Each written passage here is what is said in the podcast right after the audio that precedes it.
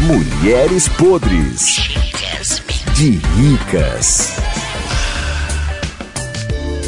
Ai, mulheres podres de ricas de hoje, vamos falar sobre decoração. Mamãe, no quarto de uma mulher podre de rica, o que é que não pode faltar?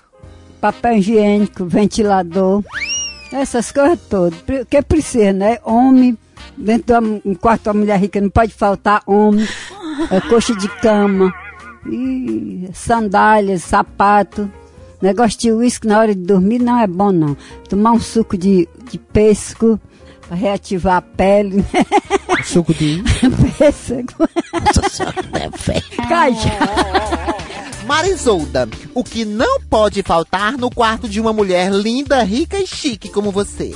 O que não pode faltar dentro de um quarto de uma mulher rica é um, mulher, é um bofe muito escando. É uma cama muito bem chique, dessa aí redonda, com ar-condicionado. Isso aí é que não pode faltar. E o bofe escando, Apenas essas coisas? né? E assim, a, a sua uh, fricobrar bem, bem comportada com Como? fricobrar, né? O que é fricobrar?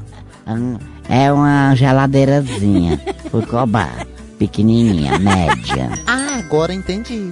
Tem mais alguma coisa pra complementar no que não pode faltar no quarto de uma mulher podre de rica? tem que ter no quarto uma mulher rica, né? E a empregada de sobrelenço pra na hora que a pessoa precisar Como? de sobrelenço, né? Hum, pra ficar atual a ela. Ai, mamãe, por que a senhora está rindo tanto? De sobrilêncio.